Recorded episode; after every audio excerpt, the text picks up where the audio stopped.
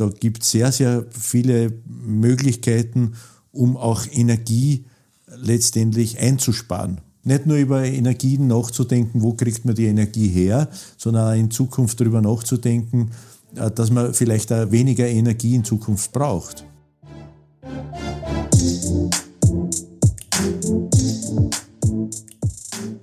Willkommen bei FAC On Air, dem Service-Podcast für alle, denen die Finanzierungssicherheit ihrer Gemeinde am Herzen liegt.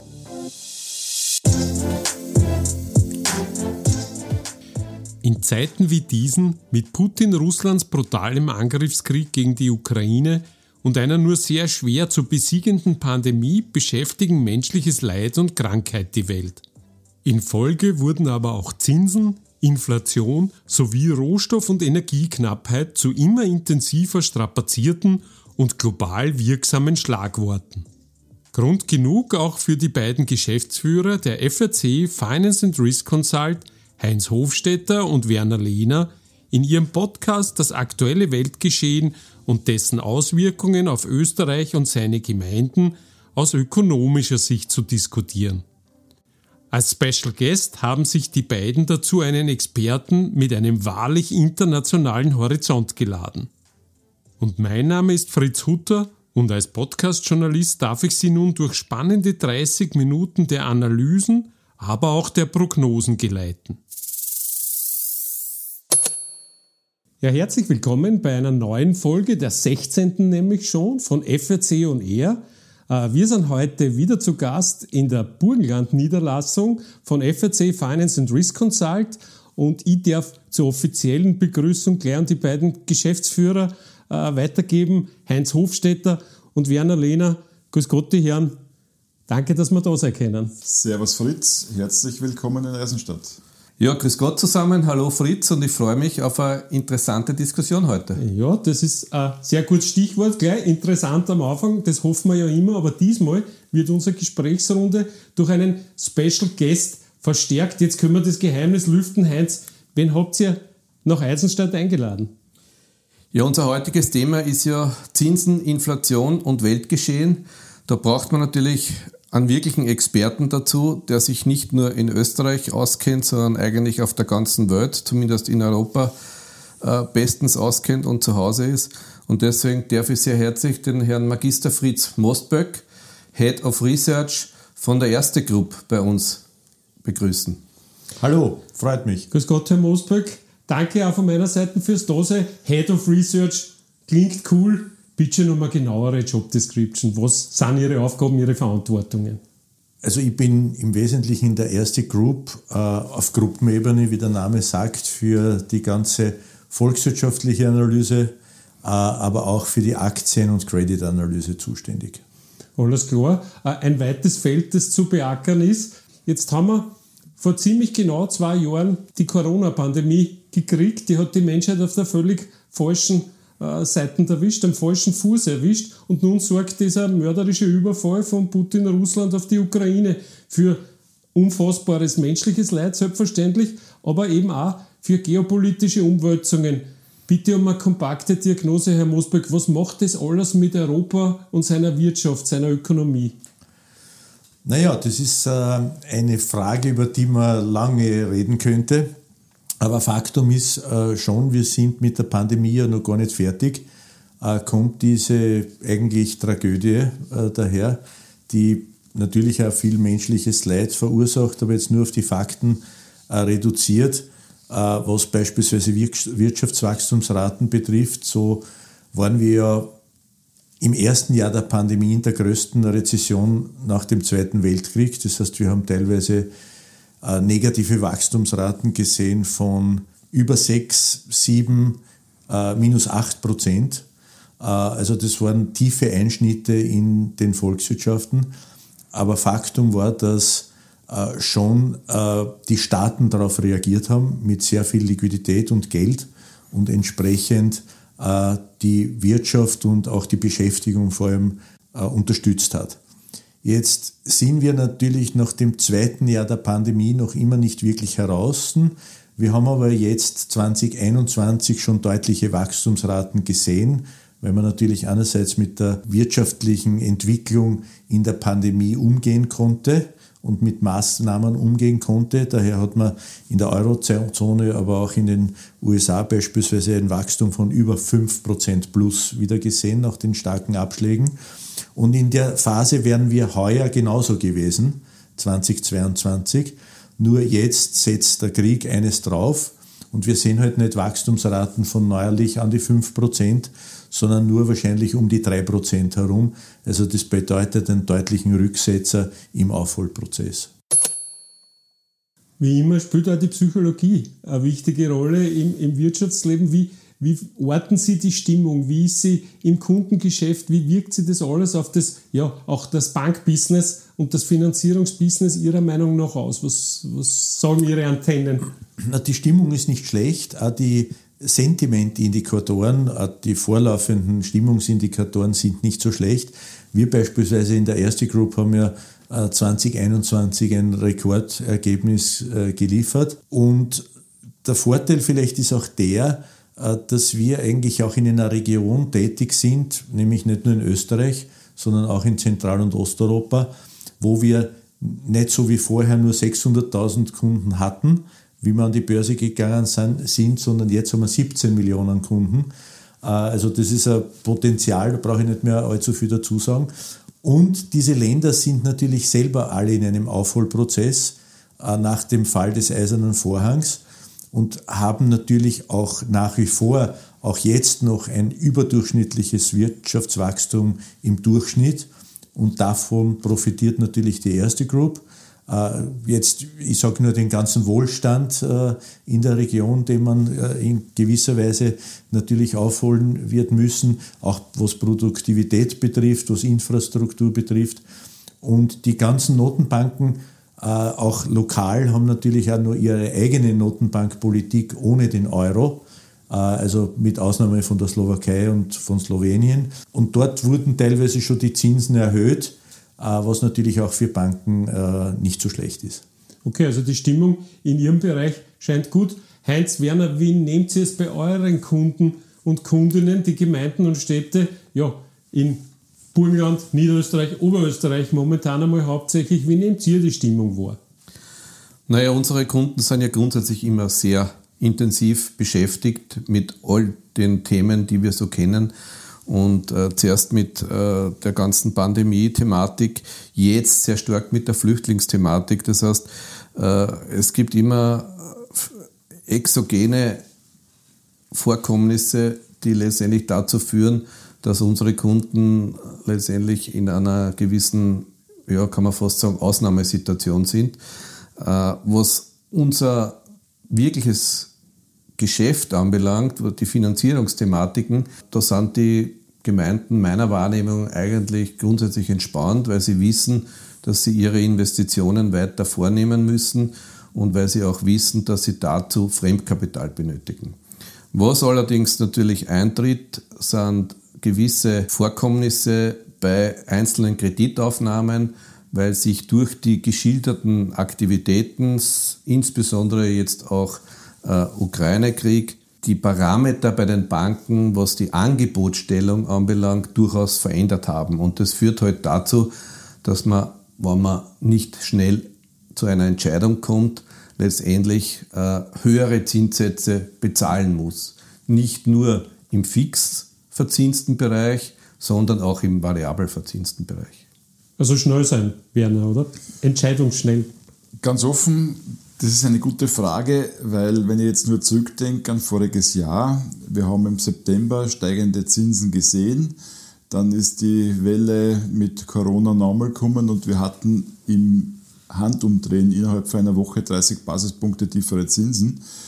Äh, wenn ich es jetzt umlege auf die aktuelle Situation, weil wir finanzieren ja sehr viel Infrastruktur ähm, und da gibt es jetzt von den Baupreisen her extreme äh, Steigerungen in den, in, den, in den Preisen, sei es äh, Stahl, Holz, was immer, weil jetzt mittlerweile kommt das ganze Holz nur mehr aus der Ukraine und die ganze Nägel nur mehr aus Russland. Das ist alles ganz schlimm.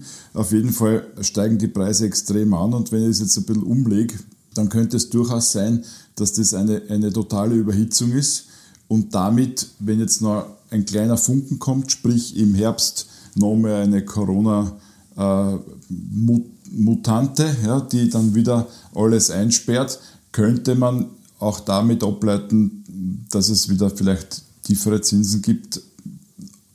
Auch dann, glaube ich, nur ganz kurz. Aber ja, es ist die Unsicherheit groß, was jetzt zu machen sei. Ja. Herr Mosberg, für den Nicht-Finanzexperten, ich bin da relativ repräsentativ in dieser Runde dafür, äh, die Zinsentwicklung, die ist ein wesentlicher Indikator für Chancen und für Risiken von jeher seit Erfindung des Geldes, glaube ich, oder beziehungsweise des Kreditwesens. Ähm, in den letzten Jahren sind sie ja buchstäblich gegen Null, auf Null und sogar unter Null gegangen, wie wir in voranproduzierten Folgen auch schon gehört haben. Warum ist das eigentlich so? Wie wirkt das Weltgeschehen direkt auf die Zinsen? Ein kurzer Exkurs bitte. Naja, das hat vielleicht äh, oder ganz sicher historische Gründe aus noch der Finanzkrise heraus.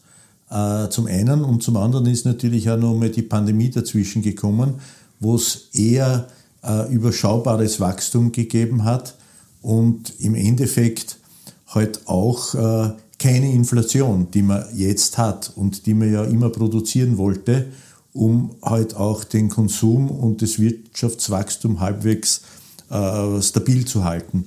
Dann hat es Ankaufsprogramme gegeben von Notenbanken, von der US Fed und von der EZB, wie Sie wahrscheinlich wissen, äh, schon auch zur Unterstützung der Märkte. Ob das tatsächlich in der Realwirtschaft gelandet ist, äh, das kann uns wahrscheinlich nicht wirklich jemand äh, beantworten. Zumindest kann man es nicht ganz konkret quantifizieren.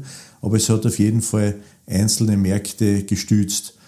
Und äh, diese lange Null- oder sogar Negativzinsphase dürfte jetzt vorbei sein, weil jetzt hat man natürlich einerseits durch die Pandemie wieder deutliches Wachstum gesehen. Das war sicher nicht so beabsichtigt. Aber man sieht jetzt natürlich aufgrund der Energiepreise und jetzt noch einmal aufgrund des Kriegs noch einmal ein deutliches Ansteigen der Inflation. Also eigentlich auf Levels, die wir schon sehr, sehr lange nicht mehr gesehen haben. Also teilweise an die 7 Prozent. Wir rechnen beispielsweise jetzt im Schnitt für die Eurozone und für die USA auch mit knapp über 6% für dieses laufende Jahr 2022. Heißt also im Wesentlichen, dass nicht so vorhersehbar war, dass zweifelsohne aus der Pandemie natürlich noch einmal Effekte gibt äh, aus, aus dem letzten Jahr.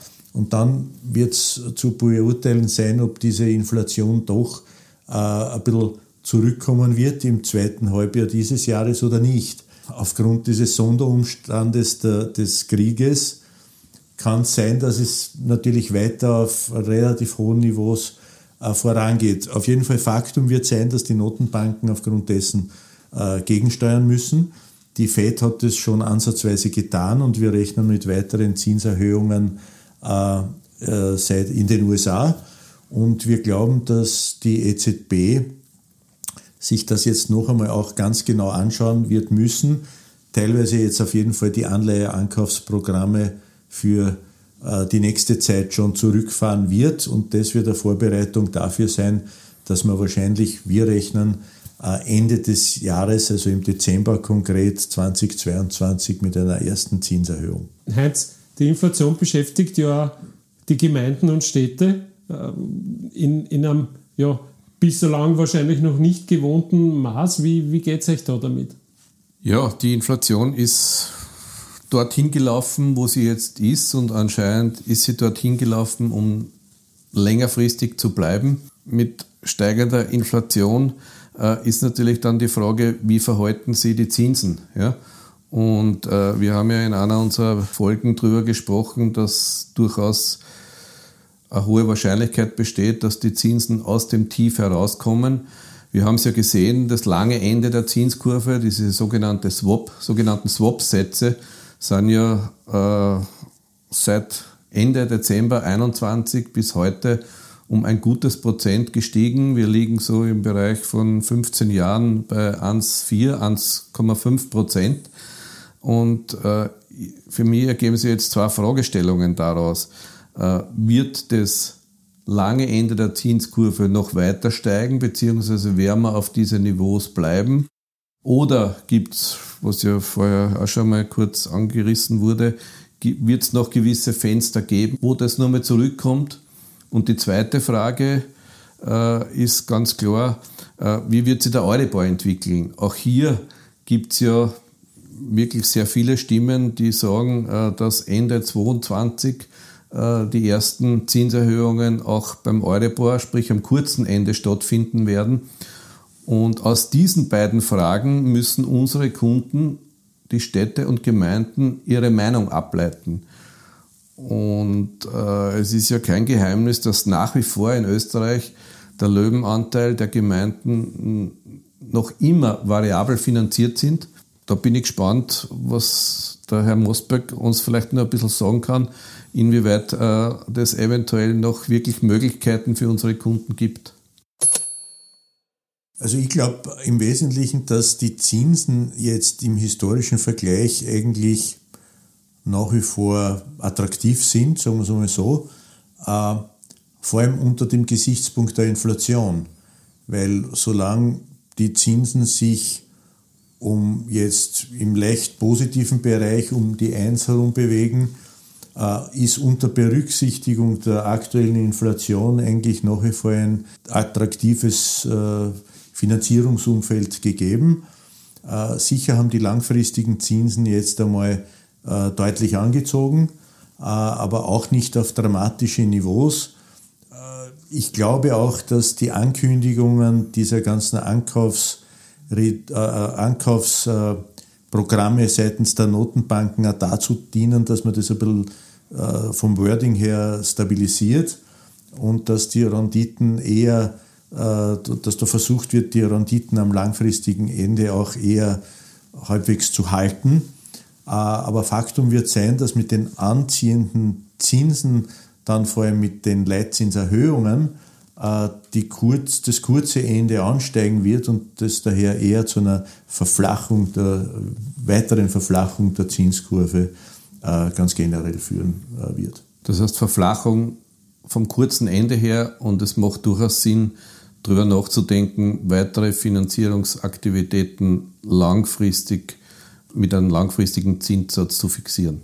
Also das glaube ich auf jeden Fall, äh, weil eben auch die Inflation aus dem aktuellen Gesichtspunkt und ich würde da schon die Inflation eben ins Treffen führen, die aktuelle Finanzierung durchaus attraktiv macht. Die Sache ist natürlich nur die, wenn das Ganze in ein Stagflationsszenario führt, äh, jetzt wäre ich vielleicht ein bisschen technisch, aber das heißt dann, dass eigentlich langfristig eine hohe Inflation existiert, bei gleichzeitig äh, geringerem Wachstum, also auf jeden Fall geringerem Wachstum als die Inflation, wenn nicht sogar Rezession, das heißt wieder ein negatives Wachstum, dann heißt es Stagflation und das könnte dann in the long run, wie wir es ja auch schon vor Jahrzehnten gesehen haben, vielleicht sogar zu einer inversen Zinsstrukturkurve führen. Also dann wären ja die kurzfristigen Zinsen höher als die langfristigen Zinsen. Und, aber in so einer Phase befinden wir uns noch nicht, man muss das halt. Aber dann gibt es sicher auch Antworten dafür, wie man sich dann entsprechend äh, in so einem Szenario finanzieren wird. Aber äh, das sehe ich einmal zurzeit nicht. Ein spannendes Thema, äh, das in das alles hineingreift, äh, ist in dem Zusammenhang natürlich die Energieproblematik. Der Krieg hat gezeigt, wie abhängig man von einer einzigen Sache sein kann. Österreich gehört da zu den Spitzenreitern in Sachen Abhängigkeit, speziell was die Erdgasvorkommen in Russland betrifft. Ähm, Ihrer Beobachtung nach, Frage in die Runde, wird sie da was tun in Sachen Finanzierung vielleicht von innovativen äh, neuen Energiequellen, die vielleicht diese Umklammerung ein bisschen zu lockern helfen? Bitte. Also ich glaube, da wird sie sehr viel tun, weil jetzt ist es erst so tatsächlich offensichtlich geworden, dass man extrem stark von Rohstoff- und Energieimporten abhängig ist, vor allem äh, vornehmlich Gas in ganz Europa. Und ich meine, die EU hat ohnehin schon sehr, sehr viel äh, unternommen, um, eine, um einen Transformationsprozess einzuleiten in, mit Hinsicht auf alternative Energien und dagegen zu steuern.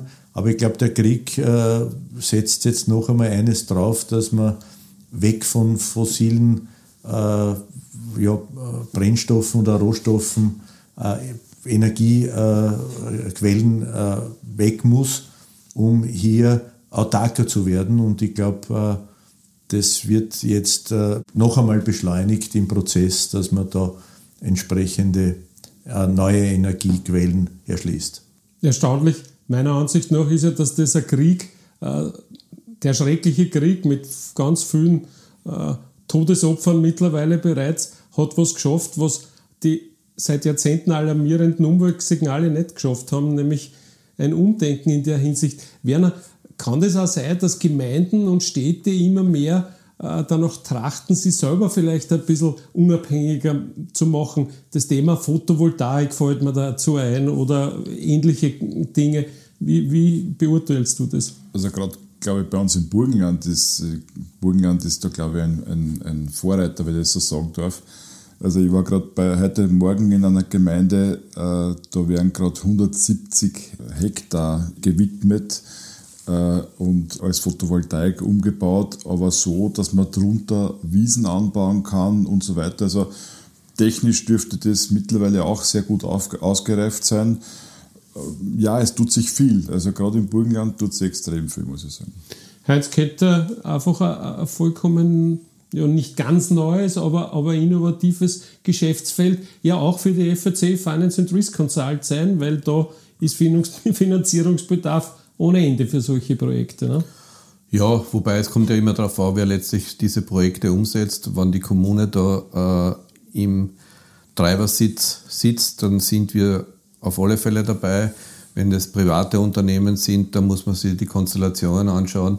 Aber auch in diesen Fällen sind halt die Kommunen vielleicht ein bisschen nachgelagert dabei. Also das ist sicher ein Thema, das für uns wichtig ist. Wir haben ja eigentlich bei unserer letzten Folge, wo wir über ESG gesprochen haben, sind wir ja ein bisschen bei dem Ganzen hängen geblieben. Also das könnte natürlich ein Thema sein, was für uns immer wichtiger werden wird. Also die, die Green Finance. Herr Mosberg, was sind da so Ihre internationalen Beobachtungen? Was tut sich da in, in anderen Ländern, die vielleicht äh, einen kleinen Schritt voraus sind? Na, das würde ich gar nicht sagen, dass manche sind eher stark zurück. Äh, also wenn man beispielsweise die USA anschaut oder so, da ist nach wie vor mit Fracking und vielerlei anderen Dingen äh, eher das Gegenteil gegeben. Äh, aber es gibt natürlich absolute Vorreiterländer, die da vielleicht ein Stück weiter vorn sind. Österreich ist, glaube ich, da in einer ganz einer relativ gesehen komfortablen Position, weil einerseits gibt es Wasserkraft, äh, es gibt aber auch das Burgenland, wurde ja vorher angesprochen, ich bin auch Burgenländer, äh, es gibt viel Sonne im Burgenland, es gibt viel Wind im Burgenland, also da gibt es sicher noch viel auszubauen.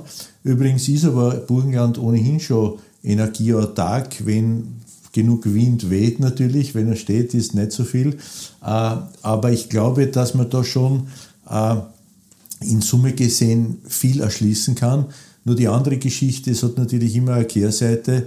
Äh, Windräder sind halt nicht unbedingt schön in einer äh, hügeligen burgenländischen Landschaft, kann natürlich auch die Landschaft dann auf der anderen Seite verschandeln irgendwo. Aber man muss halt einen Kompromiss finden und äh, das Beste daraus machen. Und äh, Österreich, glaube ich, als ganz generell wird die Möglichkeit haben, sich auch entsprechend am Kapitalmarkt zu finanzieren. Äh, da wurden ja schon Green, äh, Green Bonds aufgelegt, das wird man sicher weiter forcieren, um entsprechend diese Mittel, die man da generiert, in alternative Energien oder in anderen ja, stark ESG-relevanten Themen zu veranlagen. Ich möchte noch einmal kurz zum Thema Inflation zurückkommen, weil das nicht nur die Gemeinden, sondern auch deren Bürgerinnen und Bürger massiv beschäftigt. Die Teuerungen äh, gehen den Menschen tatsächlich ans Eingemachte, ans Börsel aktuell. Was sind Maßnahmen? Heinz, wie schätzt du das ein? Was sind Maßnahmen, mit der dieser Entwicklung Einhalt geboten wird bzw. geboten werden kann? Auf was richtet man sich da ein? Das ist eine gute Frage. Ich glaube, äh, wir können das sicherlich nicht alleine in Österreich bewältigen, dieses Thema, äh, weil das sieht man in anderen Ländern. Da kann ich vielleicht einmal kurzfristig eingreifen, aber das sind wirklich alles nur kurzfristige Maßnahmen, äh, sei es staatliche Regulierungen, sondern ich glaube, wann, dann muss man das Thema global, europaweit, weltweit angehen. Und da ist natürlich das heute bereits sehr stark frequentierte Energiethema entscheidend. Man muss schauen, dass man halt alternative Energiequellen äh, zusammenbringt bzw. forciert, um letztendlich hier auch entsprechende Maßnahmen zu setzen. Auf europäischer Ebene, was wird da passieren? Woran werkt man gerade?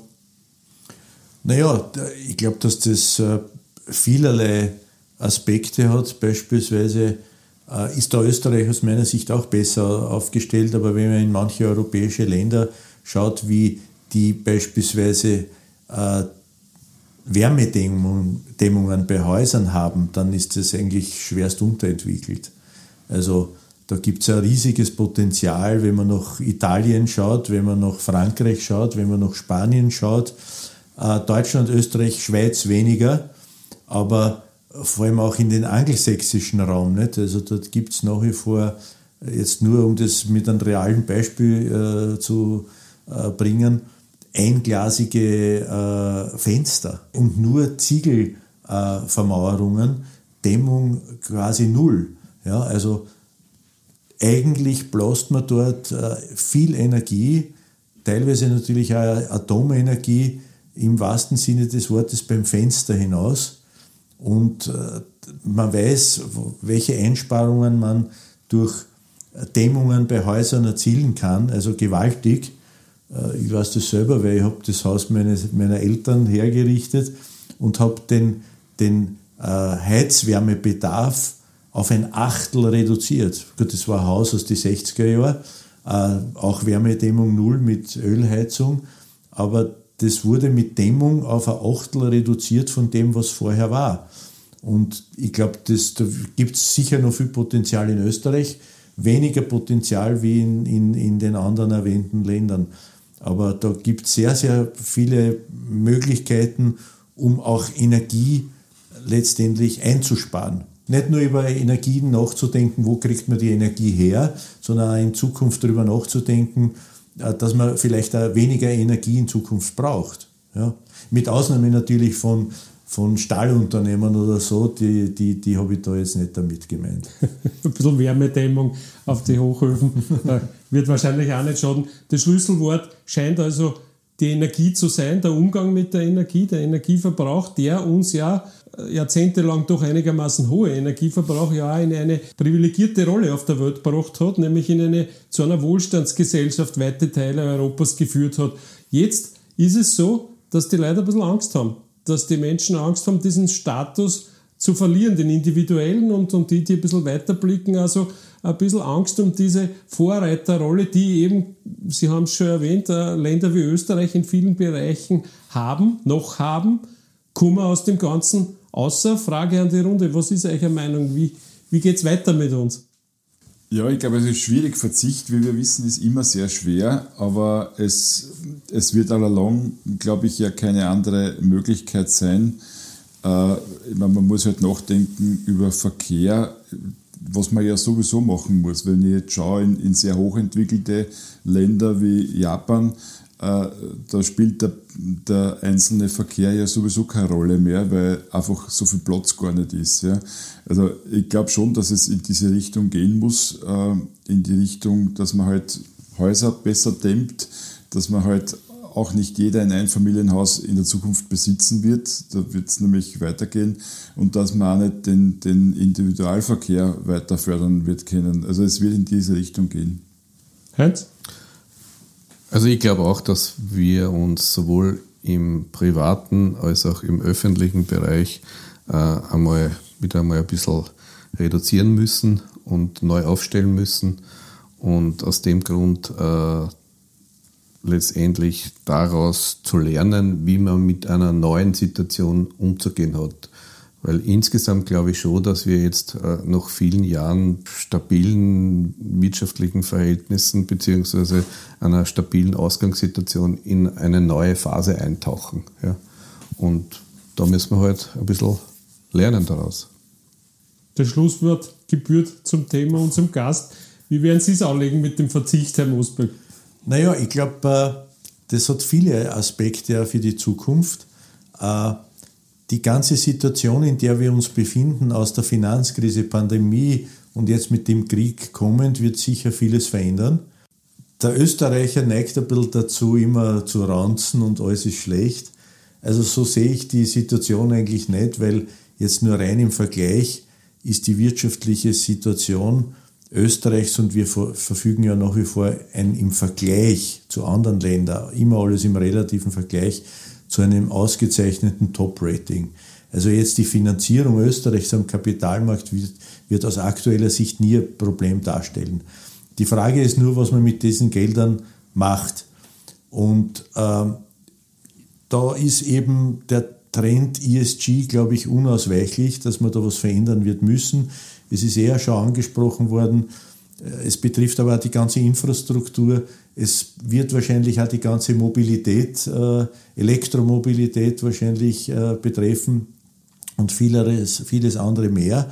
Es wird aber in der, in der Long Run dazu führen, dass das ganze Pensionssystem, so wie wir es kennen, wahrscheinlich auf die nächsten 40, 50 Jahre auch nicht so erhalten bleiben wird können, wie das bis dato aus den 60er, 70er Jahren herauskommend äh, gegeben war. Daher kann ich nur empfehlen, äh, man muss sich halt auch was anderes als das Sparbuch suchen, äh, wo wir die Zinsen ja eh kennen, bei der Inflation, die wir besprochen haben. Also da gibt es wahrscheinlich wirklich nur dann entsprechende äh, Aktieninvestments, die man langfristig zusätzlich machen äh, wird müssen, aber jetzt nicht, indem man in den nächsten zwei Wochen 100% Gewinn erwartet, das wird es nicht spüren, sondern halt wirklich auch langfristig investiert, auch in nachhaltige äh, Aktienveranlagungsprodukte, die es ja gibt und äh, zum anderen vielleicht auch mit, mit Fondssparplänen beispielsweise, um sich das Risiko zu reduzieren. Äh, also da gibt es ja viele von Möglichkeiten auf die nächsten 10, 15, 20, 25, 30 Jahre äh, zu investieren. Und genauso muss man das sehen, äh, weil eben das Pensionssystem auf diesen langfristigen Horizont wahrscheinlich nicht mehr so funktionieren wird, wie es bis dato funktioniert hat. Schönes Schlusswort. Äh, ihr erlaubt mir nur die Anmerkung, dass es möglichst viele Menschen gibt, die sich was da sparen können und nicht alle ihre Einnahmen fürs tatsächliche Leben brauchen. Danke herzlich von meiner Seite, Heinz, vielleicht magst du als offizieller Gastgeber äh, des Podcasts uns auswinken quasi. Mache ich sehr ungern, weil das Thema ist wirklich spannend und man könnte, glaube ich, noch sehr lang drüber sprechen, aber wir haben heute wirklich einen guten Einblick bekommen und ich hoffe, dass auch unsere Kunden, die Städte und Gemeinden daraus ihre Schlüsse ziehen können. In dem Sinne sage ich herzlichen Dank, insbesondere an den Herrn Mostböck dass er sich heute Zeit genommen hat und dass er eigentlich auch äh, wirklich sehr klare Aussagen gemacht hat, ist ja auch nicht selbstverständlich.